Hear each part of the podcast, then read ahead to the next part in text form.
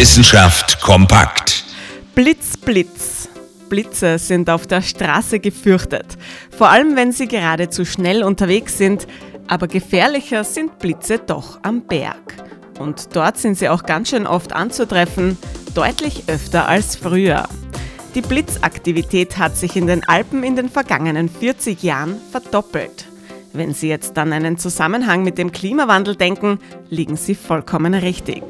Die steigenden Temperaturen beeinflussen sowohl Gewitter als auch Blitze, wie Forscherinnen und Forscher in Tirol herausgefunden haben.